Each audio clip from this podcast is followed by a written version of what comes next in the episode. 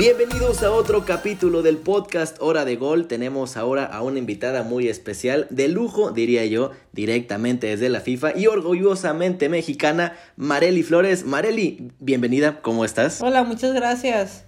Todo bien, gracias por la invitación. Antes de empezar, platícanos rápidamente, brevemente, quién es Mareli y a qué se dedica. Bueno, mi nombre es Mareli Flores, soy de Zacatecas. Me dedico a la organización de los mundiales femeniles de FIFA. Esto es los sub-17, sub-20 y el mundial mayor.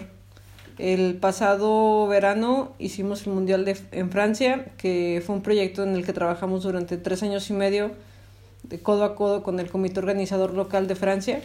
Fue un proyecto muy importante para el fútbol femenil y después de eso ha podido repercutir en un poco más de promoción para el fútbol femenil y también para el crecimiento y el desarrollo del deporte. Buenísimo, Marelia. Al rato para que nos platiques más a fondo cómo estuvo ese mundial en Francia. Eh, y bueno, para empezar, ¿cómo fue que inició tu travesía por el mundo deportivo? ¿Qué fue lo que te llamó la atención? ¿Cómo empezaste y algunas dificultades que pudiste tener? A mí siempre me gustó el fútbol, no sé de dónde porque mi familia pues no es muy aficionada o tan apasionada como yo, pero yo estaba estudiando mercadotecnia en el TEC y estuve en el equipo representativo de fútbol. También estaba haciendo a la par, aparte de mercadotecnia, estaba haciendo una licenciatura en piano, entonces un profesor que organizaba temporadas de conciertos en Zacatecas me invitó a colaborar a su proyecto por mi carrera de música y por mis conocimientos en marketing. Entonces el proyecto era organizar temporadas de conciertos de música de cámara, tres temporadas al año, que eran alrededor de 28 conciertos. Y después de dos años de estar trabajando en ese proyecto, creí que las habilidades que había adquirido con ese trabajo me podían servir para trabajar en el deporte y poder aspirar a Em, organizar mundiales de fútbol. Entonces eh, encontré una maestría en, en Google prácticamente, googleé Master in Sport Management, encontré muchas en Estados Unidos, pero yo quería algo más internacional, entonces... Europeo. dio la casualidad que el, el curso estaba en Suiza, yo en mi vida imaginé que iba a vivir acá. Y bueno, apliqué, me aceptaron y después de del máster no fue tan fácil encontrar trabajo, entonces me regresé a México y seguí insistiendo hasta que la Federación Internacional de Boxeo Olímpico me, me dio un contrato. Estuve ahí tres años y medio, fui a los Juegos de Londres trabajando con ellos y de cierta manera el ciclo se cerró y yo quería trabajar en el fútbol. Entonces eh, me fui de voluntaria a Costa Rica a un Mundial Sub-17 femenil de FIFA agarrar experiencia, trabajar en el estadio de a gratis un mes. En realidad no sabía qué iba a pasar después, pero yo sabía que era la manera correcta de acercarme más a mi sueño. Claro. Y después de ese mundial eh, me dieron un contrato en la UEFA. Estuve dos años trabajando, organizando la Women's Champions League toda la temporada y los campeonatos juveniles, así como algunas actividades de Champions League y de Europa League con los sorteos y los acuerdos entre los equipos. Y después de dos años salió esta vacante que yo siempre había querido de Competitions Manager para el fútbol femenil. Apliqué, afortunadamente, eh, bueno, fui, fue, fueron varios meses el proceso, había más candidatos, obviamente, de todo el mundo y pues afortunadamente se dio y desde hace tres años y medio estoy trabajando en FIFA haciendo precisamente eso, eh, organizando y supervisando la, los mundiales femeniles. Buenísimo, qué increíble historia de Marilyn. Un poco larga, pero bueno. no, no, no. Vamos a entrar a detalle a continuación, pero vamos a empezar por partes. Primero, dices que estudiaste mercadotecnia, ¿verdad? Sí. ¿Cómo se llega a relacionar esta carrera con el ámbito deportivo? La industria deportiva es como cualquier otra industria. Necesitas abogados, necesitas doctores, necesitas ingenieros, necesitas mercadólogos, necesitas administradores, contadores. Entonces se relaciona mucho. Ok, ok. Dices que estuviste en la UEFA. Sí. Eh, manejando los torneos femeniles del torneo y juveniles también.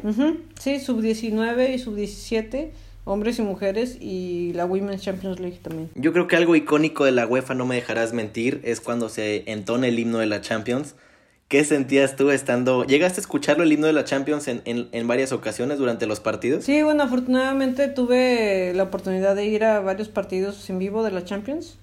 Y sí, pues es algo muy especial porque está muy bien posicionado como marca y los elementos de branding como el himno, eh, las estrellas, eh, la cortinilla antes de los partidos, yo creo que tiene, es muy buen ejemplo de un marketing deportivo exitoso. Claro. Eh, ahora nos comentabas que te, te, te, dedicas a organizar mundiales. ¿Cuál es en sí el puesto que, como se le llama dentro de la FIFA? Women's Tournaments Manager.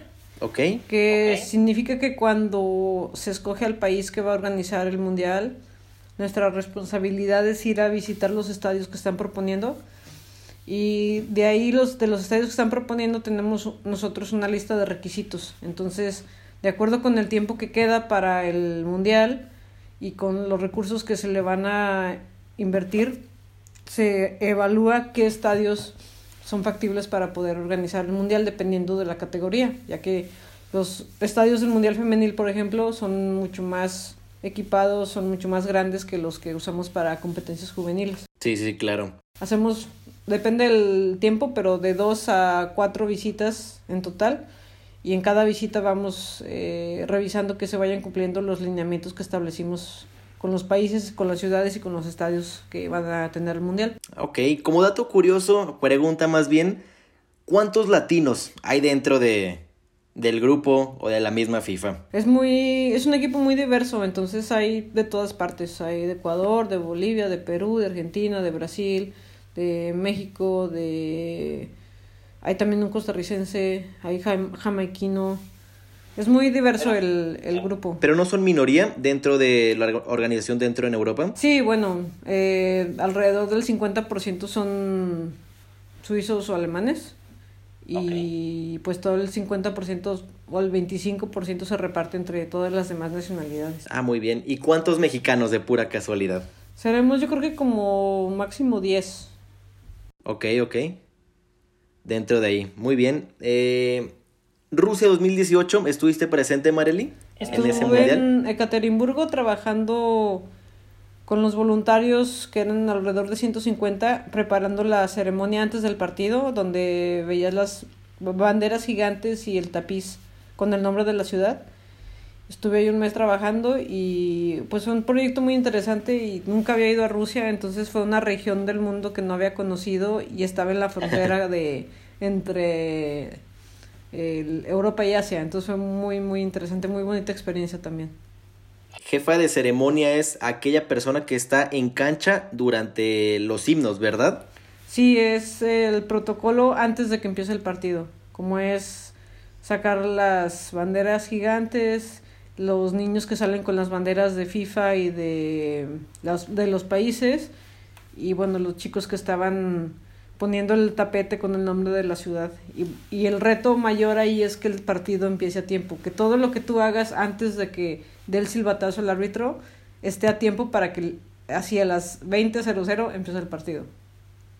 Nos mencionaste que estuviste en Ekaterimburgo y dio la casualidad que te tocó ver a tu selección, a la selección mexicana. Sí, ¿Qué hecho, sentiste estar? Fue la primera vez que vi un partido de la selección en vivo.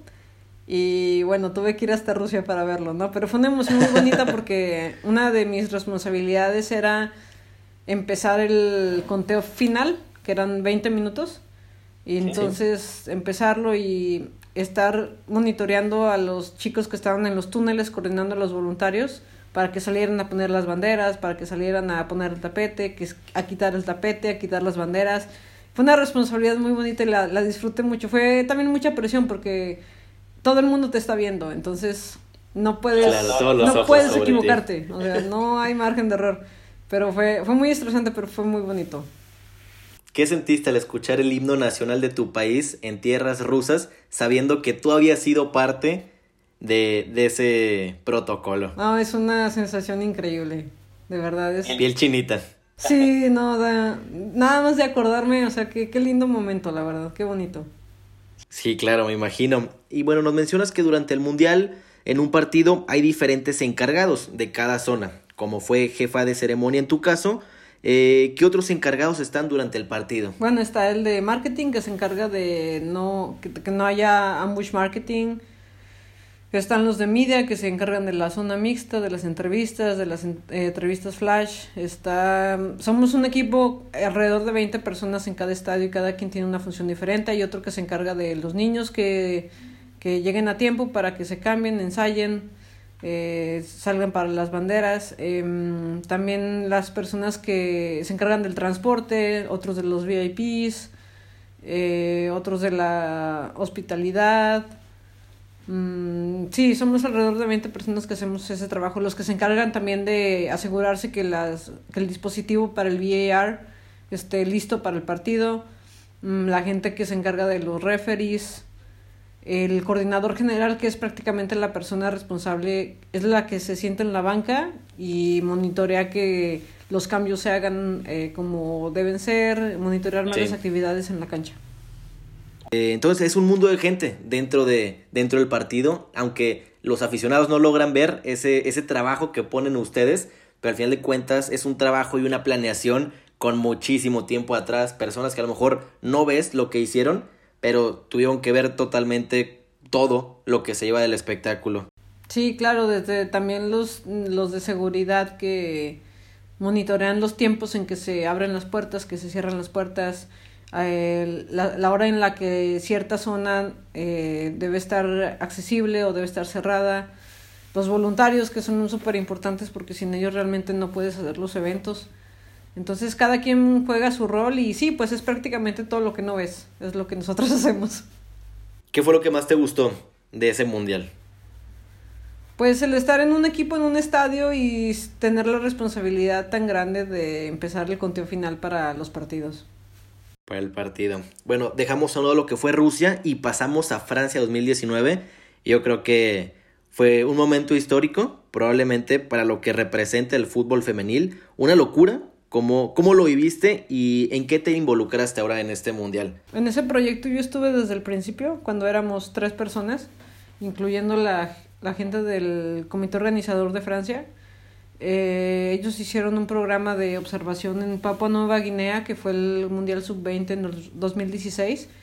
Y pues desde ahí, desde poniéndonos de acuerdo en los requisitos que deberían cumplir, eh, las cosas del presupuesto, eh, hacer las visitas a los estadios. Yo a los nueve estadios fui alrededor de cinco veces a cada uno.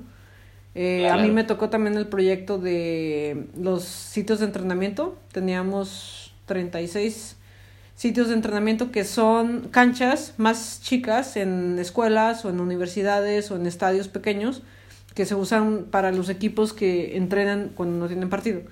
Y necesitamos 36 en toda Francia, entonces me tocó a mí visitar como 50, 60. Y era bonito porque pues iba a los pequeños pueblitos de las ciudades de Francia y la pasé muy bien, la verdad, y tratando de que los requisitos que pedimos para los equipos se cumplan, tanto la calidad del campo, tenemos especialistas en, en campos de terreno, en campos eh, tenemos eh, la gente de la infraestructura también, que haya los espacios para los medios, eh, también nos tocó seguridad, es un poquito coordinar todo el proyecto. Claro, claro. Y bueno, la parte y aprobar los uniformes también para los equipos y hacer las combinaciones para saber con qué colores va a jugar un equipo y otro en cada partido. Y ya en la final, para semifinal y final en Lyon, ahí estuve yo como parte del equipo del estadio. Ya fue un rol diferente, pero era más operacional y también lo disfruté mucho. Prácticamente como tú dices, en estos tres años y medio que fue de planeación, se hizo todo. Todo lo que mencionaste en todo este tiempo se llevó a cabo tanto las visitas, ver que todo salía a la perfección, ir a las a las canchas de entrenamiento, etcétera. Así es, eh, una parte muy bonita fue cuando en París eh, iba a ser el primer partido en el Parque de los Príncipes y no, yo estaba afuera con otra colega que también trabajó en el proyecto y es un momento bonito cuando ves que el estadio abren las puertas del estadio para que la gente entre. O sea, ese momento dices, wow. Y aparte porque, bueno, los estadios estaban con muy buen aforo, entonces es muy bonito ver que la gente va a disfrutar lo que tú trabajaste por tanto tiempo. Claro, sí, aparte el evento no era cualquiera, era el evento más importante para el fútbol femenil. Sí. Eh, ¿Qué fue lo más difícil que pudiste haber vivido dentro de, de la planeación de todo este evento? Pues yo creo que teníamos no muchas ventajas en cuanto a la ubicación, porque podíamos ir y venir a Francia muy rápido, no era no estaba hasta el otro lado del mundo. Teníamos también un comité organizador del país muy experimentado con la Eurocopa. Entonces, en realidad en la parte de organización nosotros eh, pues sabíamos que el evento iba a salir muy bien porque teníamos una muy buena contraparte. Yo creo que... Claro. Mm, pues de las cosas, digamos, más complicadas... No, pues es que... Todo y nada. Sí, ya, ya me acordé. Eh, una de las más tarea, de las tareas más eh, retadoras es poner el rompecabezas completo en cuanto tener un buen hotel que esté a una distancia decente del centro de entrenamiento y que sea un buen campo y una buena instalación. Y hacer ese rompecabezas para 36 sitios creo que fue lo más retador que tuvimos, pero bueno, platicando con la gente de, de Francia y con la experiencia de, de, nuestro equipo, lo pudimos hacer lo mejor posible. Pero yo creo que ese fue el reto más, porque también a veces te cancelan centros de entrenamiento, o te cancelan hoteles, o, o la cancha ya no era tan buena como se, como no le dieron el mantenimiento que, que debería tener para ese, ese mes. Y acerca de las sedes en el Mundial Femenil, ¿por qué Lyon decidió ser sede para semifinal y final? ¿Qué tenía el Lyon que a lo mejor no pudiera tener París? Bueno, es que el, era un estadio más grande y también la decisión de qué estadios utilizar eh, es un acuerdo entre FIFA y el comité organizador local, entonces ellos querían que, que como Lyon es, un, es una ciudad con mucho fútbol femenil y con muy buen nivel, decidieron que ahí se, se hiciera la semifinal y la final.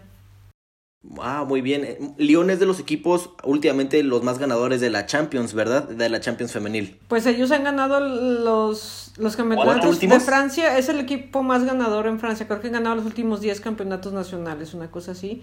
Y la Women's Champions League sí la han ganado también varias veces. Y es porque el club realmente invierte en el equipo y el presidente de, del equipo femenil le da las mismas condiciones a las mujeres que a los hombres. Y varios equipos en Francia hacen eso. Bueno, no solamente en Francia, en Europa, ¿qué otros equipos siguen lo mismo que pudiera, que, que lo que hace el Lyon? Pues yo creo que poco a poco están empezando a hacerlo, ¿eh? No es de que todo, de que varios lo estén haciendo, pero por ejemplo los más fuertes, que es el Wolfsburg de Alemania, el Barcelona, de, cuando yo estaba en la UEFA, empezó a invertir en un proyecto y ahora llegaron a la final de la Champions League.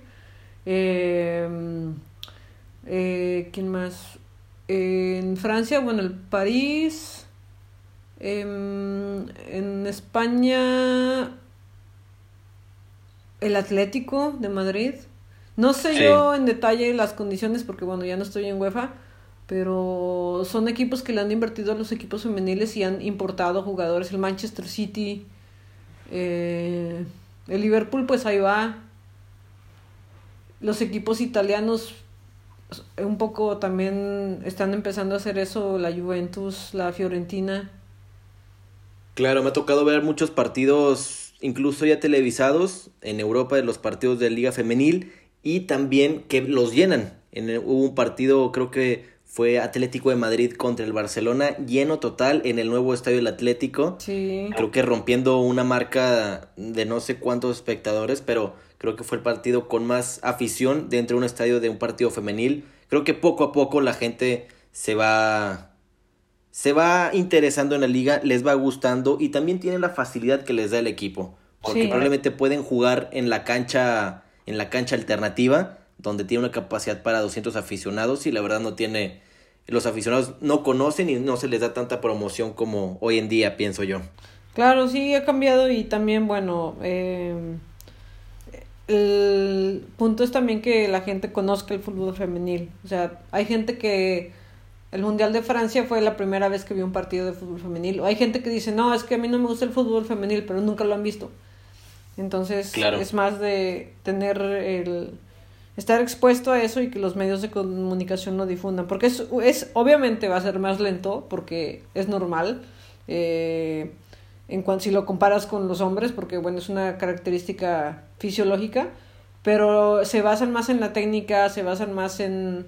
Si tú te fijas, a veces en partidos de sub-20 femeniles no hay una sola tarjeta amarilla. O sea, las niñas se dedican a jugar y la pelota sale de, de juego menos, menos veces, incluso. eh.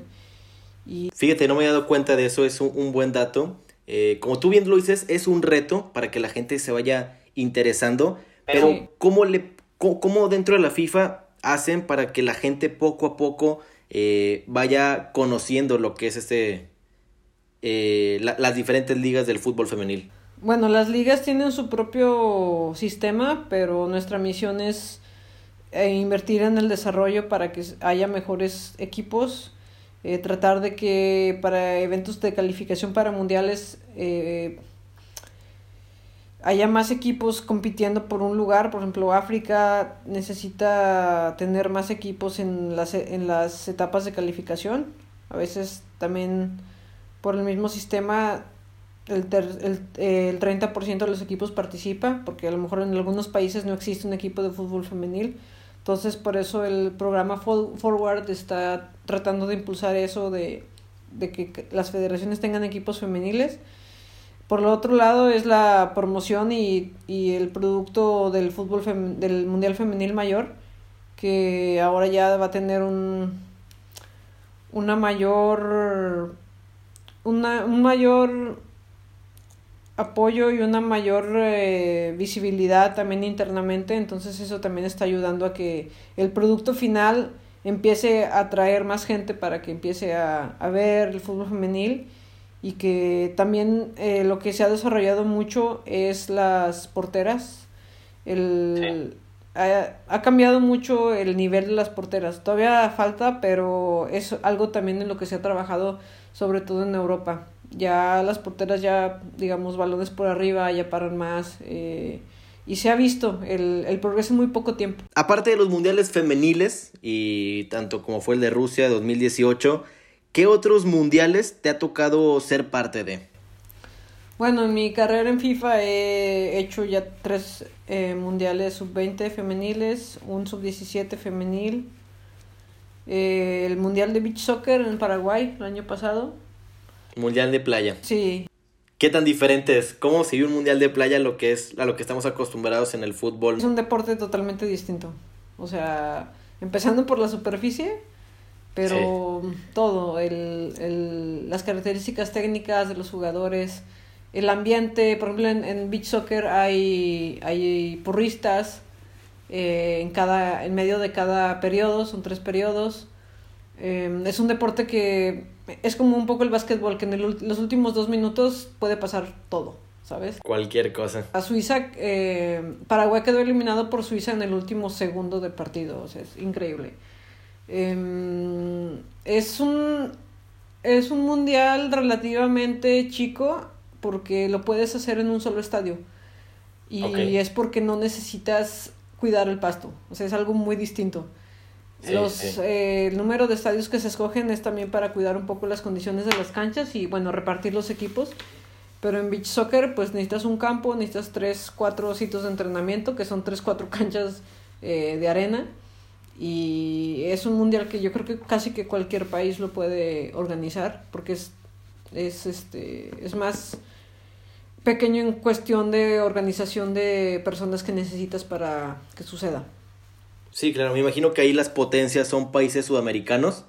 Digo, no, Mm, del no, norte. tienes de todo. Hay países africanos como Senegal. Ah, ok, ok. Eh, Rusia es una potencia, ellos ya ganaron el, el Mundial de Beach Soccer, Brasil lo ha ganado cinco veces, Portugal fue la segunda vez que lo ganó, esta vez en Paraguay. Eh, México eh, jugó la final en 2005. Eh, sí, es, es, un, es un deporte muy, muy padre y es muy, el ambiente es muy diferente. Es, es, Claro. Es muy divertido. Un ambiente de playa, de fiesta, diría yo. ¿no? Incluso en Paraguay que no hay playa, o sea, la arena que se trajo para el, para el estadio era de, de los ríos. Entonces juntaron la arena de los ríos para el estadio. Mira, qué interesante. Y bueno, ellos construyeron un estadio exclusivamente de arena para fútbol de playa, voleibol de playa, que está dentro del complejo del Comité Olímpico. Ok, ok. Eso les quedó como legado también, que es muy, es algo muy, muy bueno. Perfecto. Nos mencionaste que mundiales sub-17, sub-20, mayor, femenil, Sí. de playa. ¿Y en todos estás ahí presente? Sí, este, de hecho yo empiezo con, con la planeación también de esos eh, mundiales. Ahorita no, no sé qué va a pasar, pero estoy haciendo también el de fútbol de sala, que va a ser en Lituania. Ok. Y este año me toca ese y me toca el sub-20 femenil en Panamá y Costa. Rica. ¿Cómo se decide la organización? Que te dicen, ahora te toca este, ahora te toca tal. Pues depende de del proyecto, depende del país donde esté el proyecto, a veces también las habilidades de los idiomas te dan una oportunidad de trabajar en ello. Em, también de cómo nos organizamos en el equipo con fechas y todo. ¿Se puede saber cuántos idiomas hablas, Marely? Yo hablo bien, bien cinco, más o menos dos y estoy aprendiendo japonés ahora. Perfecto. Y todos ellos, claro que te han servido para comunicarte mejor en cada uno de, de los eventos. Sí, en los torneos es muy útil eh, saber diferentes idiomas porque, bueno, tienes países de todo el mundo. Bueno, y claro, también esto te ayuda a lo mejor incluso viajar a países que en tu vida tenías pensado a ir. Sí, O lugares que dices, no tenía la verdad pensado que iba a asistir a, a un evento como tal. O un país que dices, lo conozco pero nunca lo había visitado. sí, por ejemplo, eh, a Papúa Nueva Guinea fue mi primer torneo. Mi primer business trip con FIFA fue a Papúa Nueva Guinea, o sea, yo ni idea. Me llegó el ticket por, por correo y yo, ah, muy bien, ok, muy bien, vamos a Papúa Nueva Guinea, yo ni idea. O Jordania también fue ya. muy bonito. ¿Cuál, perdón? Jordania. ¿Cuál, cuál mundial? ¿Fue sub-20 ahí? ¿O cuál Ahí fue? fue sub-17 femenil y en Papua Sub-17. Nueva Guinea fue sub-20 femenil. Órales. Este, ¿y todos ellos se planean con tres años de anticipación como el Mundial de Francia? Mm, el mundial de los juveniles dependen de muchas cosas, también porque no tienes eh, la misma, a veces la misma cantidad de países interesados en, en mundiales juveniles. Entonces, Ok. no se podrá decir que hay un periodo estándar. Lo ideal, pues, es si tienes entre uno y dos años, pero a veces es más, a veces es menos. Depende de muchas cosas. Ok, ok. Y luego te preguntaba al principio de cuántos latinos hay involucrados en la FIFA. Eh, dices que no son mayoría, eh, ti- tiene algún porcentaje, pero ¿qué crees tú que nos hace falta para llegar a las grandes ligas? Porque pasión la hay, claro que la hay, pero ¿qué crees tú que nos falta a los latinos si queremos llegar a esas instancias de, de UEFA o FIFA? Pues lo importante son los idiomas y la preparación en sport management, pues experiencia en, en, en eventos grandes como mundiales o panamericanos. Yo creo que esas son las tres más, más importantes. Claro, entonces, si hay alguien que se preguntará por ahí, quiero llegar a trabajar en la FIFA, dirías que lo fundamental es aprenderte muchos idiomas y tener una preparación dentro de del sports management. Pues por lo menos eh, hablar inglés francés te va a abrir muchas puertas. O sea, trabajamos en inglés, pero en general en Europa, si sabes hablar inglés y francés, te, te va a ayudar mucho. ¿Dónde recomendarías tú tomar algún- algunos cursos de sports management? ¿Importa que sea en línea? ¿No importa? ¿Presenciales? Bueno, yo creo que es muy importante que tú sepas qué área de sport management quieres desarrollar. Por ejemplo, Estados Unidos es, es, está muy enfocado en, en eh, entertaining, en, en entretenimiento, en sport marketing es muy fuerte. Europa es más el mundo de las federaciones deportivas de diferentes áreas, de esgrima, taekwondo, eh, natación, gimnasia. Y yo creo que depende del, de lo que quieras alcanzar. Claro. Entonces, hay muchos cursos eh, en Estados Unidos. Un curso en línea ayuda, pero ya cuando quieres hacer algo más concreto de trabajar en estas organizaciones es mejor hacer un máster presencial. Y, y es lo que también pues ayuda porque la gente acá conoce esas escuelas y te abre también muchas puertas venir acá a Europa a estudiar, que no es tan fácil, pero también Estados Unidos está muy bien en, cuanto a Sport Management. Ellos en la parte de marketing, entretenimiento están un paso adelante que, que en Europa. En Europa yo creo que lo que más se parece a esa área es en, en Inglaterra. Pero todo lo que es Suiza, Alemania, es más clubes, es más federación deportiva, eh, sí, eh, federaciones de fútbol, clubes de fútbol. Muy bien. Ya por último, para concluir, Marely, entramos a una sección donde hacemos algunas preguntas que hayas vivido dentro del fútbol. Se llaman las preguntas de gol. Y empezamos con la primera. ¿Cuál ha sido para ti el mejor partido que te haya tocado presenciar en vivo? La final de la Champions de Madrid en 2010.